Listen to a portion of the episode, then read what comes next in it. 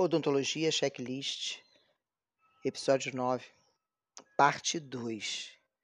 Ele está longo, complexo, profundo.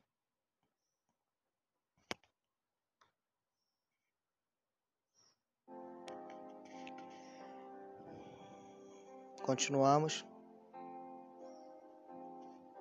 na hipótese da Balada do Louco de Rita Lee.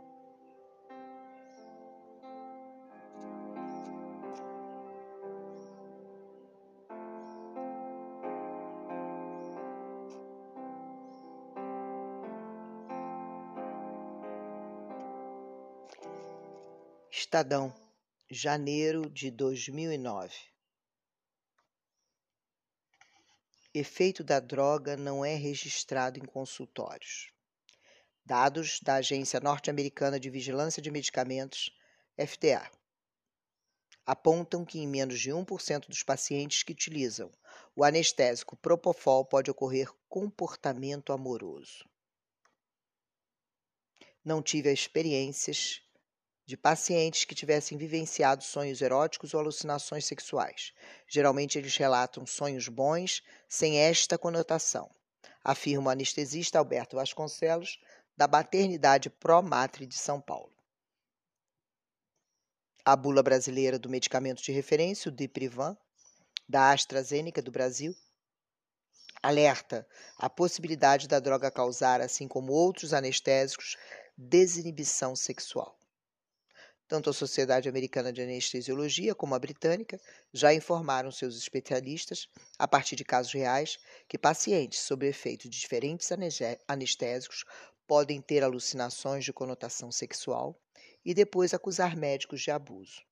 São citados entre os causadores do problema o propofol, a droga midazolam e o óxido nitroso, entre outros. A entidade britânica informou em 2003 que médicos também já se aproveitaram dos efeitos adversos de anestésicos, como amnésia, para abusar dos pacientes. No Brasil, o pediatra Eugênio Chipkevich, condenado por abuso sexual de crianças, utilizava o midazolam para facilitar ataques, ataques mostraram as investigações. Essa, essa matéria aborda desde fantasias sexuais, que a FDA denomina de comportamento amoroso, sonhos bons, desinibição, até abuso de médicos, amnésia anterógrada, alucinação, delírio.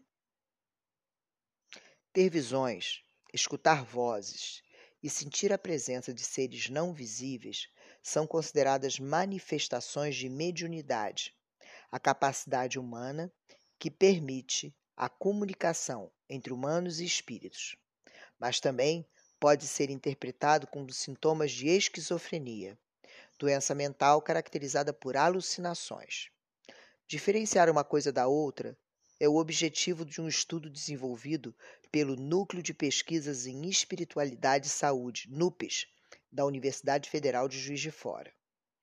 Pesquisadores analisaram cerca de 100 médiums de Juiz de Fora para listar critérios para um diagnóstico que diferenciasse experiências espirituais saudáveis de transtornos mentais, como os psicóticos, pois os dois estados podem se confundir, afirmam alguns pesquisadores.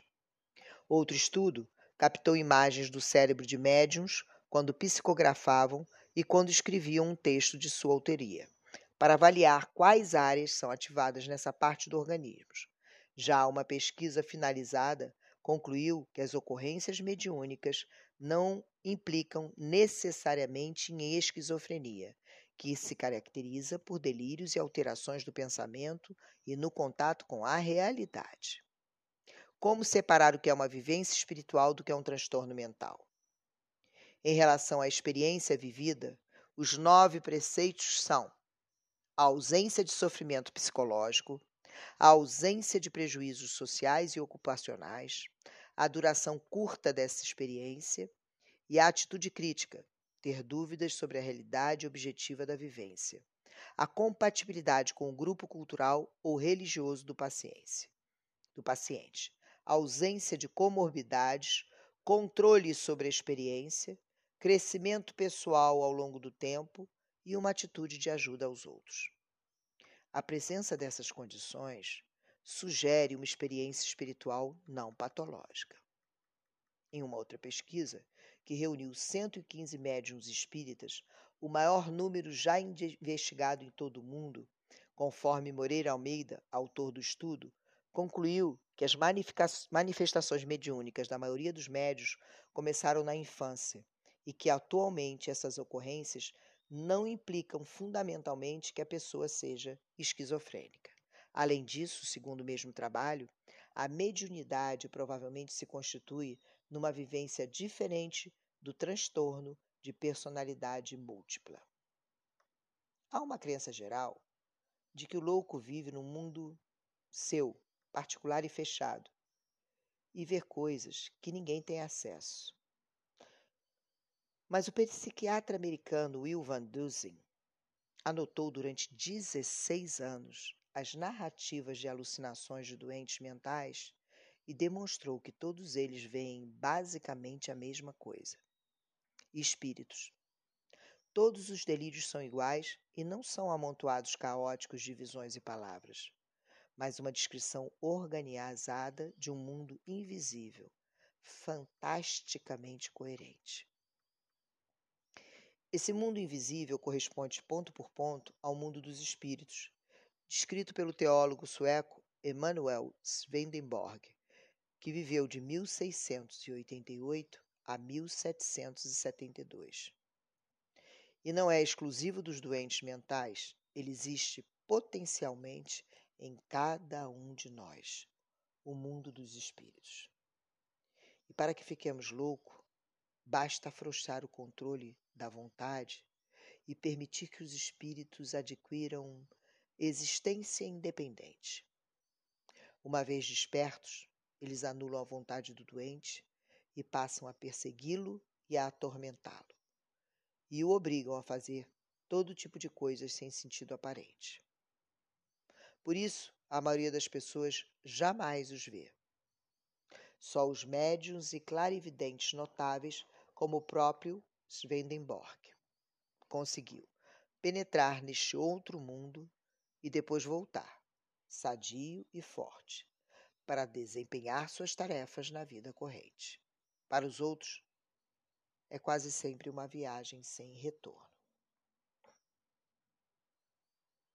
Na época de Swedenborg, não havia conhecimento científico sobre a esquizofrenia, mas ele teve uma intuição maravilhosa sobre o processo dessa doença ao declarar que a quebra da barreira consciente ocorria quando a pessoa começava a dar excessiva atenção às próprias fantasias.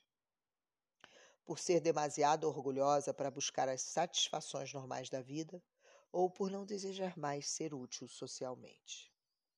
Hoje, a ciência reconhece que a fuga da responsabilidade social é um componente fundamental da esquizofrenia e que a aquisição de um papel útil na comunidade pode ser um caminho para a recuperação. Van Dusen desenvolve um método puramente descritivo, observando e relatando as alucinações sem julgá-las, aceitando a palavra dos doentes que viam nelas a pura verdade. Após coletar um volume impressionante de depoimentos, Van Dusen notou que as diferenças entre as alucinações de alcoólatras, esquizofrênicos, epiléticos e drogados eram mínimas se comparadas às semelhanças. Quase todos eles contam ter tido contato com figuras ou personagens de um outro mundo, que interrompem suas vidas repentinamente, atormentando-os, fazendo ameaças e promessas e alterando o seu comportamento. Embora ninguém mais os veja, esses personagens surgem para os doentes como dotados de uma existência real, independente de sua vontade. Referem-se a eles dizendo eles, os outros, aquelas vozes, os espíritos. No entanto, nenhuma das figuras tem uma identidade precisa. Adotam a forma de uma pessoa logo a seguir de outra, desaparecem repentinamente ou então deixam de ter formas e passam a ter somente vozes de modo que é impossível pegá-las. Há momentos em que os pacientes não distinguem mais entre ele mesmo e os espíritos. Tão enfraquecida está a sua vontade. E em algumas dessas ocasiões, o espírito conversou diretamente com Van Dusen. Esses espíritos apresentam um vocabulário e ideias limitados, não têm raciocínio lógico e muitas vezes muito menos memória própria. Mas, segundo os espíritos mais elevados, afirma Van Dusen, a tarefa dos espíritos de baixo nível é precisamente revelar as fraquezas da pessoa, e isso eles fazem com uma paciência insuperável. Ao contrário dos de ordem inferior, que tagarelam sem parar, os espíritos superiores só se comunicam através de símbolos que às vezes escapam à compreensão humana. Parece, diz Van Dusen, residir na camada do inconsciente estudada por Jung, enquanto os espíritos inferiores estariam na camada dos instintos, estudadas por Freud. Aprendi a ensinar os pacientes a se aproximarem da ordem superior, diz porque os espíritos dessa camada procuram fortalecer os valores da sua individualidade. A obsessão, prossegue o psiquiatra, ocorre quando os espíritos são libertados, deixam de ser inconscientes e adquirem uma percepção de si enquanto estão separados. Embora se revelem sempre não religiosos, estou convencido de que a prática religiosa em si não é suficiente para dominá-los. Uma atividade socialmente útil ou caridade efetiva ajudam muito mais. Van Dusen também acha que os espíritos inferiores procuram inserir-se nesse mundo aponderando-se de uma pessoa parecida com o que eles foram em vida, obedecendo, portanto, a uma lei de afinidade. Isso explica, segundo Swedenborg, por que os pacientes acreditam ter cometido atos que, na realidade, nunca praticaram. Nesses estudos, o espírito tem um domínio total sobre o paciente, que simbolicamente morre para o outro passar a viver no seu corpo. Na conclusão do seu estudo, Van Dusen afirma: Tive sempre a impressão de que os espíritos bons e ruins representam dentro do paciente certas forças inconscientes. A parte infernal mostra suas falhas pessoais, sua bitolação e sua estupidez a parte celestial, representando os desejos superiores, latentes e raramente usados. Alguns espíritos são muito mais inteligentes que os pacientes, outros muito mais estúpidos. Parecem ser forças não realizadas, não vividas e que por isso causam muita confusão e mal. Espíritos já nos colocam em uma discussão por demais filosófica e deixando a espiritualidade de fora, não corremos o risco de sermos por demais pragmáticos e fragmentadores e não conseguirmos chegar a uma conclusão? Mas a pergunta maior é: existe uma conclusão?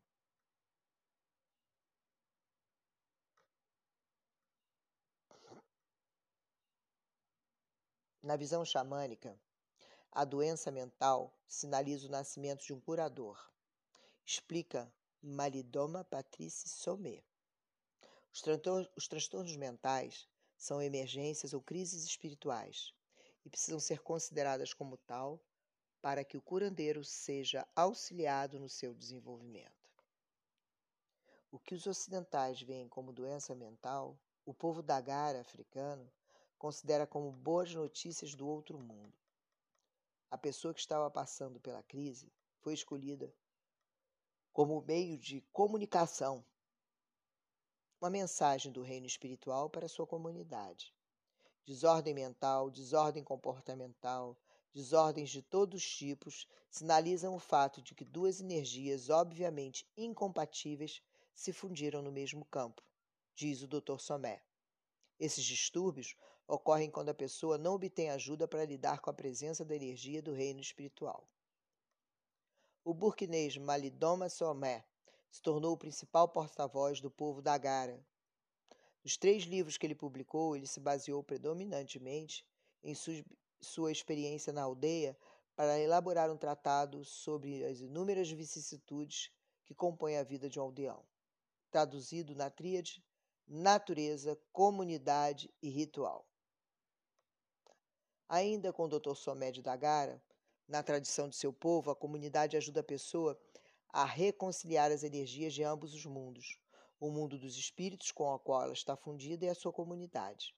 Essa pessoa, então, capaz de servir de ponte entre os mundos e ajudar os vivos com as informações e a cura de que precisam. Além da crise espiritual, que termina com o nascimento de um curador, o relacionamento do outro mundo com o nosso é de apoio e suporte, explica o Dr. Somé. Na maioria das vezes, o conhecimento e as habilidades que surgem desse tipo de fusão vêm diretamente do outro mundo. Quem está me escutando é louco, ou louca sou eu, que estou transcrevendo o Dr. Somé de Dagara. Ou louco é aquele que o mundo decidiu tirar as habilidades. Quando começamos a ter medo de habilidades dos nossos filhos, que quando implantamos sem querer a loucura em nossos filhos, alguém implantou essa loucura em nós? Não. Na realidade social que vivemos, que está longe de qualquer verdade, somos normais ou normóticos e estamos tentando curar e prevenir delírios e alucinações.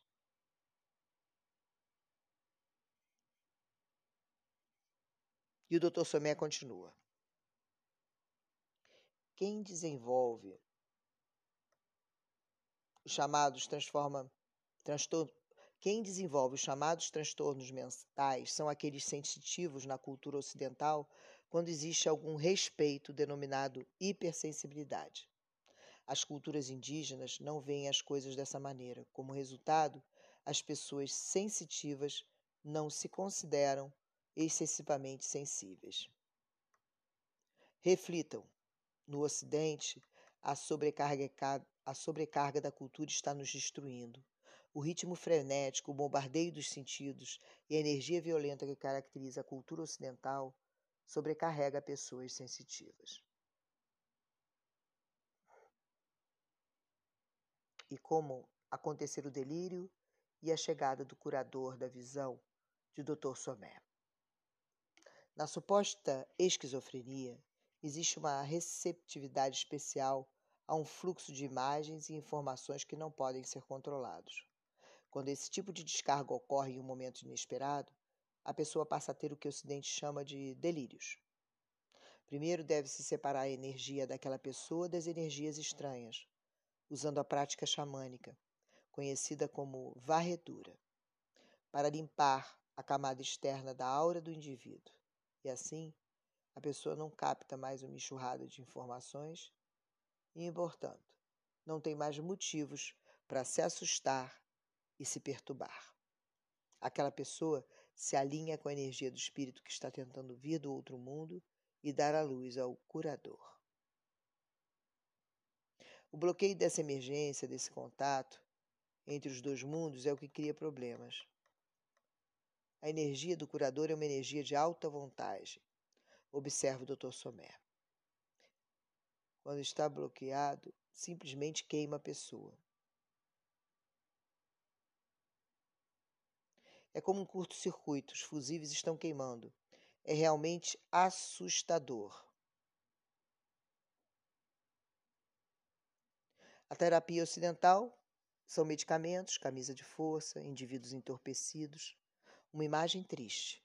Pense um psiquiatra do Ocidente em abrir escuta para uma abordagem xamânica que trabalhe o alinhamento das energias para que não haja bloqueio, para que fusíveis não explodam. Um traço comum que Dr. Somé notou nos transtornos mentais no Ocidente é uma energia antiga, ancestral, que foi paralisada e que finalmente está desabrochando naquela pessoa. Seu trabalho, então, é rastreá-lo, voltar no tempo para descobrir o que é esse espírito. Na maioria dos casos, o espírito está ligado à natureza, principalmente como montanhas, grandes rios, lagos, diz ele. Para comprovar o que disse Dr. Somé, ele levou um ocidental para sua terra. Foi Alex, um americano de 18 anos que sofreu um surto psicótico quando tinha 14 anos. Ele teve alucinações era suicida e passou por ciclos severos de depressão. Ele estava em um hospital psiquiátrico e havia recebido muitos medicamentos. mas nada o estava ajudando. Os pais fizeram de tudo sem sucesso, diz o Dr. Somé. Eles não sabiam mais o que fazer. Com a permissão deles, o Dr. Somé levou seu filho para a África. Depois de oito meses lá, Alex havia voltado a ser praticamente normal, disse o Dr. Somé. Ele foi capaz, além de até de participar com curadores em atividades de cura, sentar com eles o dia todo e ajudá-los, auxiliando-os como eles estavam fazendo com seus clientes. Ele passou de, cerca de quatro anos na minha aldeia. Alex ficou por, por escolha própria, não porque precisava de mais cura. Ele se sentiu muito mais seguro na aldeia do que nos Estados Unidos. A última coisa que o Dr. Somé ouviu foi que Alex estava fazendo pós-graduação em psicologia em Harvard. Ninguém pensava que ele jamais seria capaz de concluir os estudos de graduação, muito menos obter um diploma de pós-graduação. O Dr. Somé resume que se tratava a doença mental do Alex, ele estava estendendo a mão. Foi uma chamada de emergência. Seu trabalho e propósito era ser um curador. Ele disse que ninguém estava prestando atenção nisso, para alinhar sua energia do ser do reino espiritual. Alex passou por um ritual xamânico específico para o caso como o dele, embora um pouco diferente daqueles usados com o povo da Gara. Após o ritual, Alex começou a compartilhar as mensagens que o espírito comum, o qual estava vinculado, tinha para esse mundo. Infelizmente, as pessoas com quem ele estava falando não falavam inglês. A experiência levou, no entanto, Alex a ir para a faculdade estudar psicologia. Ele voltou para os Estados Unidos depois de quatro anos porque ele descobriu que todas as coisas que ele precisava fazer foram feitas e ele poderia seguir em frente com a sua vida. É verdade que podemos fugir do passado, mas não podemos nos esconder dele. O espírito ancestral do mundo natural vem nos visitar.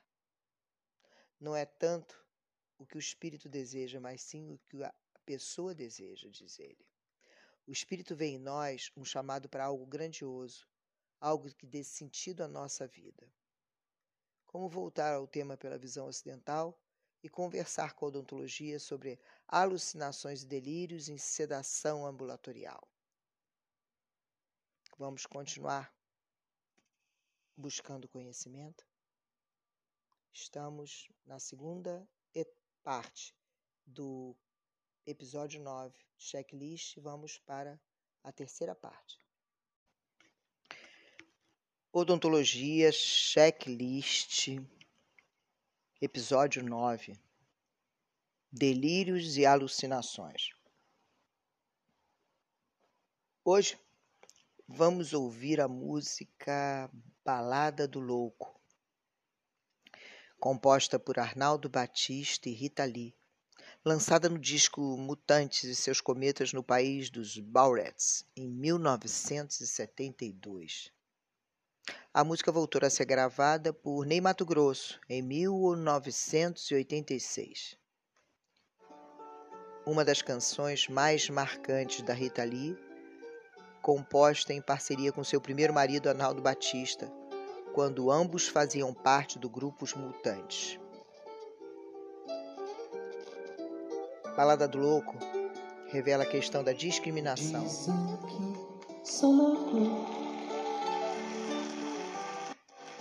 Sobretudo com deficientes mentais, mas também pode ser vista como um tapa na cara das pessoas preconceituosas que definem padrões e condenam as diferenças que expõem pessoas fora dos limites desses padrões. É quem me diz e não é feliz,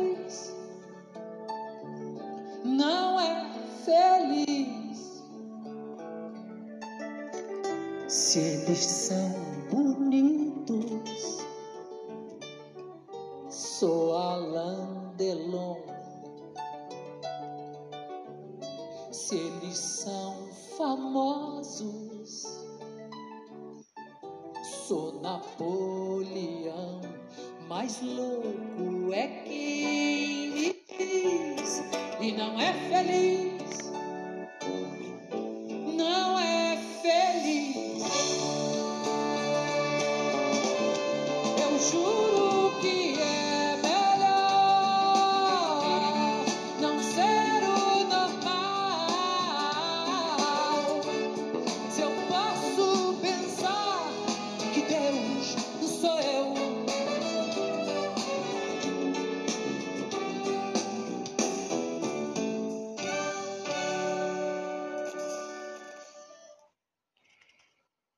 Sedação, alucinação, comportamentos amorosos, ilusão, esquizofrenia, mediunidade. E a conversa hoje é sobre alucinação e sedação. Pois é, ela teve início na discussão de casos clínicos com a turma de sedação oral, intranasal e farmacologia com relevância clínica sobre alucinações com o uso de midazolam para sedação. Um dos alunos trouxe a seguinte nota bibliográfica: Delírio é descrito como um distúrbio de consciência caracterizado pelo início agudo do funcionamento cognitivo prejudicado prejudicando assim significativamente a capacidade de processar e armazenar informações. Continua a nota: pacientes pediátricos, pacientes com necessidades especiais e os idosos são particularmente propensos a delírio durante ou após sedação e anestesia, especialmente quando benzodiazepinas são usadas. Esses pacientes são propensos a desenvolver reações adversas, tais como agitação, movimentos involuntários, hiperatividade e combatividade. E o aluno pergunta: Contraindicamos a partir daí a sedação com esses medicamentos para esquizofrênicos? E as alucinações? E as alucinações acontecem com mais frequência em crianças? Pensei na falta de amadurecimento do sistema límbico e córtex cerebral e lembrei de alguns episódios de alucinação ou transes mediúnicos ou contatos extrasensoriais, enfim. Eu pergunto: a fé, aquilo em que acreditamos, pode interferir na compreensão dos fatos? Durante esses 21 anos de prática clínica com sedação, em nossa rotina ambulatorial, algumas grandes e pronunciadas diferenças surgiram, permitindo que eu coloque um marco entre os 15 anos de atividade clínica sem sedação e os 21 anos seguintes com sedação. Perder a noção de tempo e espaço, estar fora de si, perder a consciência, se dissociar, embora lembre do ocorrido, são muitos os relatos, os mais diversos e mais inusitados, que dariam um dia inteirinho de conversa. Obviamente, temos alguns relatos de responsáveis por pacientes com a cognição alterada, deveras interessantes. Mas como cuidar e compartilhar cuidados sobre a possibilidade de delírios ou alucinações? Primeiro, precisamos diferenciar delírios relacionados à sedação e os relacionados a enfermidades como esquizofrenia. E a possibilidade da sedação ser um gatilho para o aparecimento de delírios ou alucinações em pacientes com alguma enfermidade mental. O delírio por doença mental são crenças mantidas com grande convicção por uma pessoa, mesmo existindo evidências de que elas sejam compatíveis com a realidade. Essas crenças podem ser sobre uma grande variedade de temas, sendo os mais comuns os delírios persecutórios, de grandeza e de referência. Delírios persecutórios. A pessoa acredita que alguém ou algum grupo tem a real intenção de prejudicá-la e que aquilo está sendo feito só para lhe atingir. Delírios de grandeza. A pessoa acredita que possui poderes sobrenaturais, riquezas, fama, poder, enfim, se acha a tal. Delírios de referência. A pessoa acredita que comentários, gestos, discursos, músicas, filmes e até mesmo eventos ambientais foram feitos exclusivamente para ela. Já quando falamos do delírio pós-operatório, temos a seguinte divisão didática. E dessa forma é comum reduzir e resumir os vários subtipos com apenas o termo delírio. Assim temos delírio hiporreativo, caracterizado por apatia, diminuição na responsividade e ausência. Esses pacientes são erroneamente diagnosticados e minimamente tratados, tendo, portanto, apresentado um pior prognóstico. Historicamente, esse subtipo já foi descrito pelos neurologistas como encefalopatia. O outro é delírios hiperreativos, caracterizados por inquietação, agitação e labilidade emocional. Esses pacientes apresentam risco de autoestobação e usualmente são tratados com opiáceos e sedativos, o que mascara o quadro e pode contribuir deveras para a piora clínica desse paciente. Delírio misto. A flutuação do estado mental variando entre os dois subtipos acima descritos. É o subtipo mais comum. O diagnóstico diferencial do delírio inclui, inclui demência, depressão e psicoses funcionais.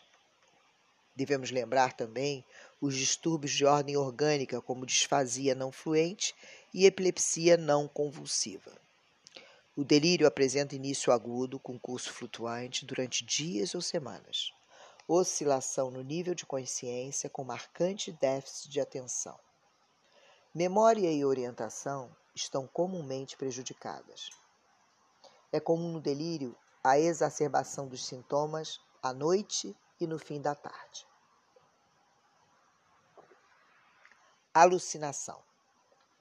Pensamentos que parecem estão sendo gerados na mente do indivíduo, mas ele está tendo certeza que vem de fora, que alguém está falando com ele.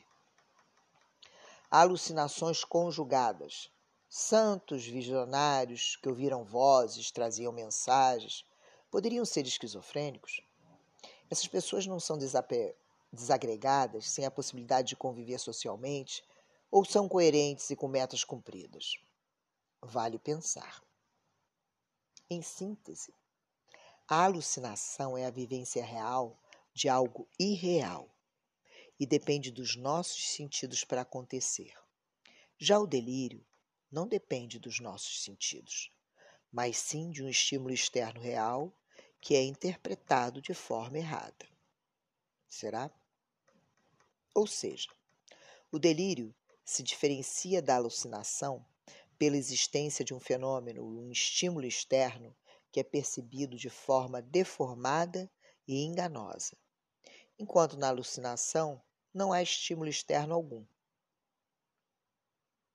Segundo um estudo de Michele Nacur Lorentz e Rafael Félix de Mesquita, Delírio Pós-Operatório, publicado na Revista Médica de Minas Gerais em 2012, vale a leitura do, do artigo na íntegra.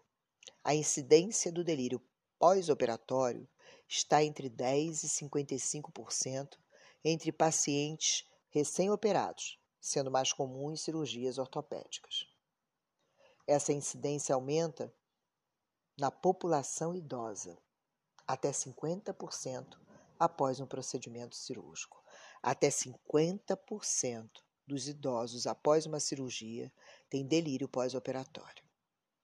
A manifestação dos sintomas no delírio ocorre entre 24 e 48 horas após a cirurgia, com exacerbação dos sintomas no período noturno.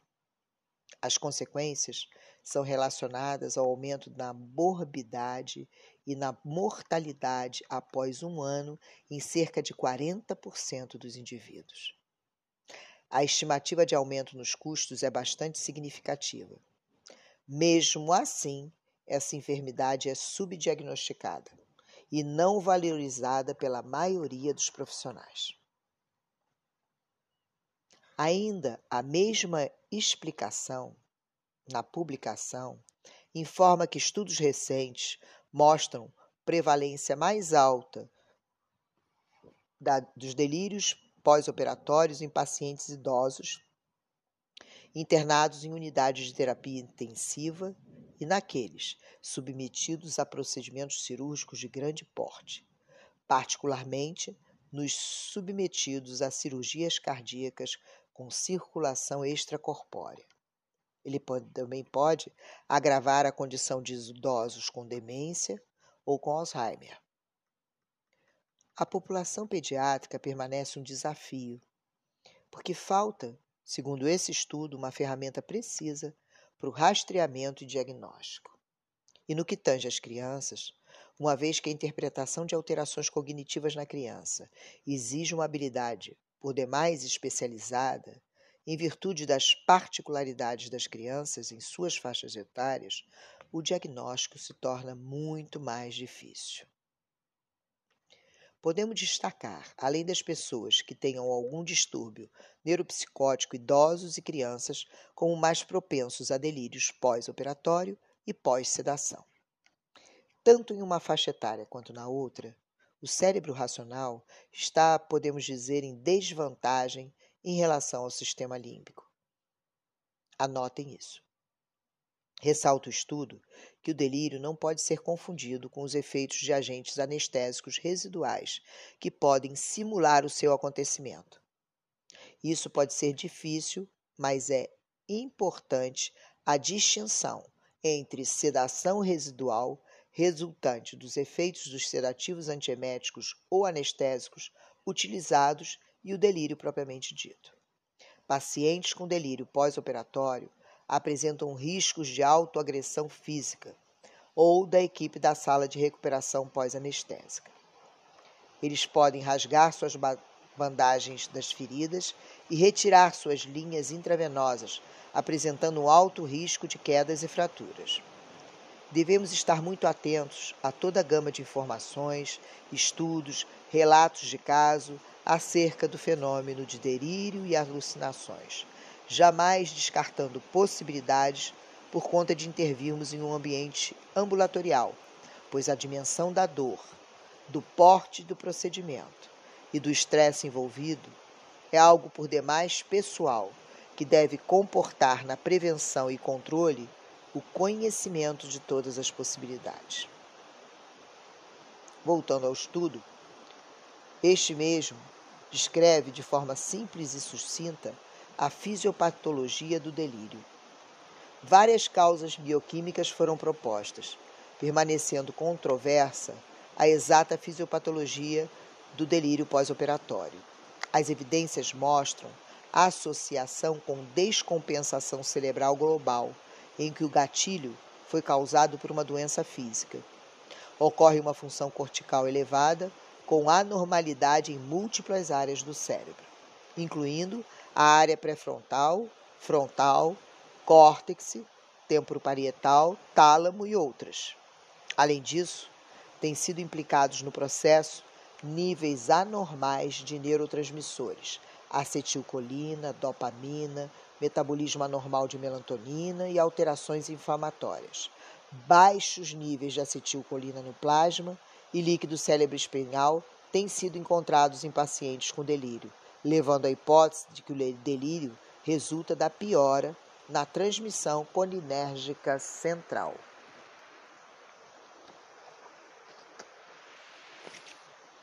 O delírio mostra-se na fisiopatologia como uma reação do cérebro a um processo inflamatório periférico.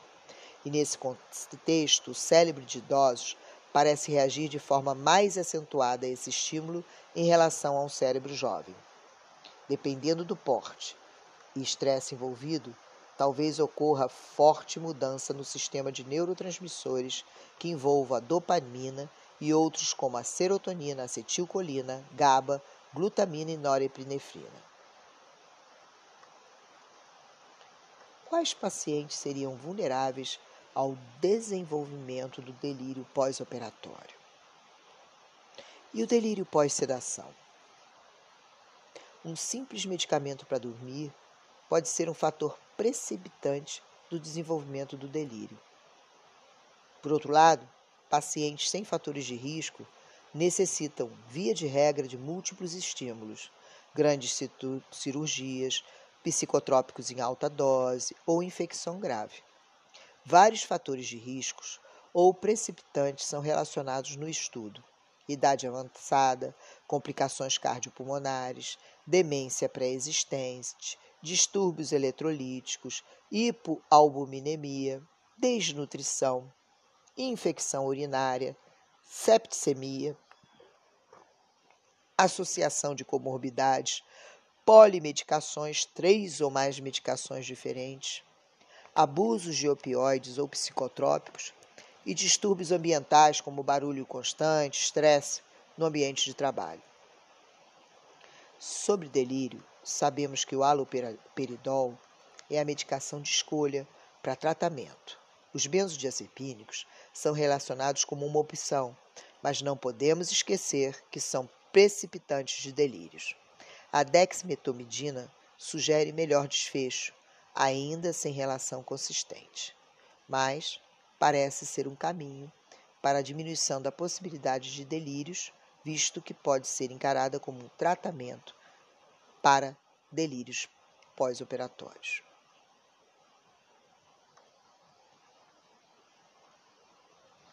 Mas onde reside a nossa consciência? Emocional? Irracional? Sabe-se hoje que o processo de desenvolvimento do cérebro humano vai até os 25 anos aproximadamente. O período da adolescência é de extrema importância na reorganização neural e nas mudanças que afetam drasticamente a formação da nossa identidade. Mas que partes do cérebro estão envolvidas nas mudanças enfrentadas na adolescência? Duas áreas merecem um estudo mais detalhado: o sistema límbico e a córtex pré-frontal. O sistema límbico é a estrutura mais importante para a memória. Hipocampo e está próximo da amígdala, uma estrutura que ajuda a produzir emoções. Essa relação anatômica garante que as experiências carregadas de emoção sejam mais facilmente lembradas que os eventos neutros. Hipocampo e amígdala não estão próximos por acaso. Para completar esse caleidoscópio de emoções, o cérebro adolescente contém níveis mais baixos de serotonina e dopamina, neurotransmissores que proporcionam a sensação de prazer e bem-estar. Isso pode gerar o aumento da agressão juntamente com níveis mais altos de testosterona, contribuindo para explosões de raiva e comportamentos impulsivos. Os lobos frontais do cérebro, por sua vez, não estão totalmente desenvolvidos nesses anos, o que limita por demais a função cerebral na resolução de problemas, na regulação emocional e no foco. E vamos ver mais adiante, por volta dos 15 anos, começam a aparecer os sintomas da esquizofrenia. Ou, quem sabe, o nascimento de um curador não identificado pela nossa sociedade doente. Já o córtex pré-frontal, última camada do cérebro a amadurecer, é a área responsável pelo pensamento crítico, tomada de decisão, autocontrole, planejamento, atenção, organização, controle das emoções, de riscos e impulsos, automonitorização empatia e resolução de problemas. Na adolescência, como o córtex pré-frontal ainda está se desenvolvendo, os jovens fazem uso da amígdala para tomar decisões e resolver problemas. Vale lembrar que a amígdala está associada a emoções, impulso, agressividade e comportamento instintivo. A infância é o período em que o cérebro mais precisa de estímulos uma vez que 90% das conexões cerebrais são estabelecidas até os seis anos. Em outras palavras, as interações sociais contribuem para impulsionar a atividade cerebral. Se a criança for negligenciada, muitas ligações entre os neurônios deixam de acontecer, o que pode afetar o seu potencial de aprender e se desenvolver. Situações estressantes por períodos prolongados o chamado estresse tóxico, podem causar respostas negativas para o desenvolvimento cerebral na primeira infância. A criança vítima de violência pode ter o seu desenvolvimento pleno comprometido. O feto, a termo, vem ao mundo com bilhões de neurônios e células de sustentação e manutenção, a glia, os quais deverão tomar, formar 4 trilhões de conexões para que o sistema nervoso central, cérebro e medula espinhal e o sistema nervoso periférico funcionem efetivamente. Observaram que viemos da adolescência para o feto?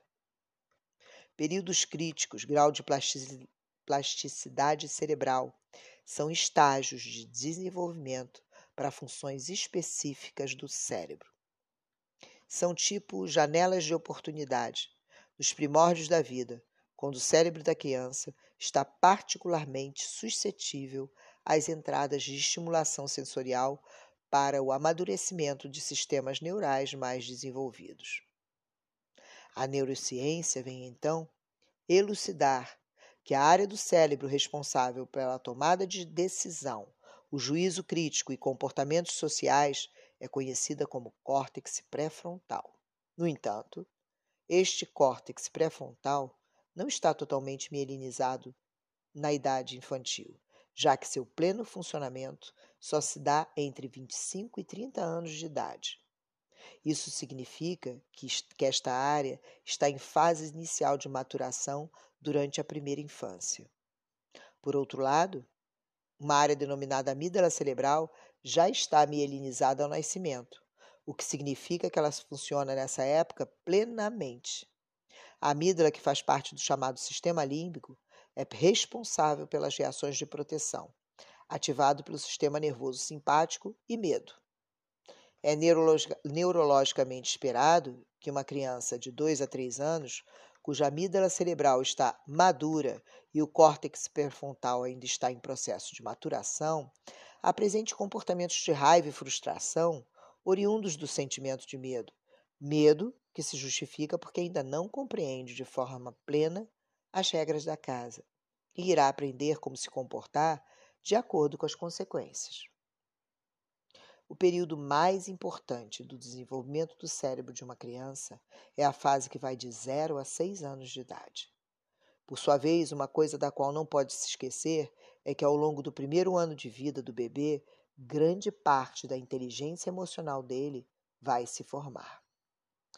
O cérebro humano é formado por três partes. A primeira delas é a área que liga a medula espinhal ao cérebro superior. Somente essa estrutura já está amadurecida no cérebro de um recém-nascido. Graças a ela, o bebê consegue controlar os reflexos e processos involuntários, como a respiração e os batimentos cardíacos. Atrás do tronco cerebral e sobre a parte superior do cérebro está o cerebelo, que controla o equilíbrio e a coordenação. Uma parte que vai se ajustando com lentidão, mas de forma constante.